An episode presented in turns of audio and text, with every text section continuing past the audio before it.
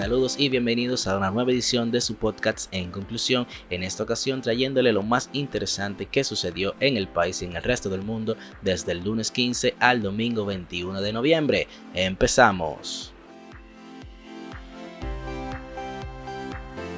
El presidente Luis Abinader anunció esta semana que el gobierno empezará la distribución de un bono navideño de 1.500 pesos, el cual beneficiará a más de un millón de personas. El primer mandatario también emitió un decreto en donde dispuso de una pensión especial para familiares de los tres bomberos que fallecieron mientras intentaban sofocar un incendio en la Casa Mora en la provincia de La Vega el pasado 27 de octubre. El Ministerio Público realizó esta semana la operación Coral 5G en donde fueron apresados generales y coroneles activos de los diferentes cuerpos castrenses, incluyendo el antiguo jefe de Politur, general Roviu, y el general Santos Viola, subjefe de seguridad del expresidente Danilo Medina. La unidad eléctrica Italvo 2, que aporta 132 megawatts al servicio eléctrico, se encuentra fuera de servicio y permanecerá así por al menos 60 días para ser sometida a un proceso de mantenimiento. La CAS anunció que aplicará descuentos que van desde un 55 hasta un 90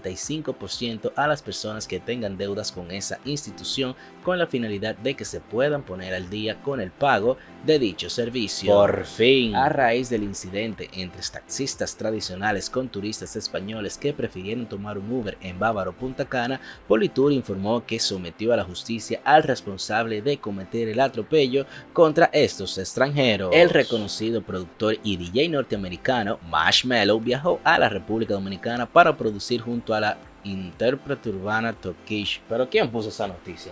el grupo Bonje volvió a entonar con la participación de la primera dama y el ministro de Turismo sus ya tradicionales conciertos en las ruinas de San Francisco en la zona colonial del Distrito Nacional, los cuales habían sido paralizados por la pandemia del COVID-19. Internacionalmente hablando, esta semana fue presentada la primera prueba de embarazo del mundo a base de saliva y sus creadores aseguraron que el método logrará dar resultados en solo 10 minutos gracias a la tecnología de detección de hormonas. Atención Torbi. Un reciente trabajo de investigación estadounidense exploró de manera específica los efectos del consumo de sal. Los hallazgos, el exceso de sodio aumenta el deterioro cognitivo y el riesgo de padecer Alzheimer. En Japón, un grupo de científicos desarrolló un dispositivo tecnológico capaz de borrar los recuerdos como el de la famosa película Hombres de Negro y bueno, según sus creadores ya funciona en los ratones. Kamala Harris se convirtió en la primera mujer en ser presidente de los Estados Unidos al menos durante una hora y 25 minutos,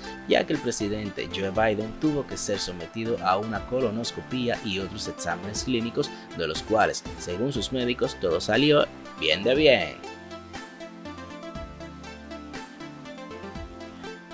Esto ha sido todo por esta emisión de su podcast informativo en conclusión, será hasta la próxima semana. Queden bien.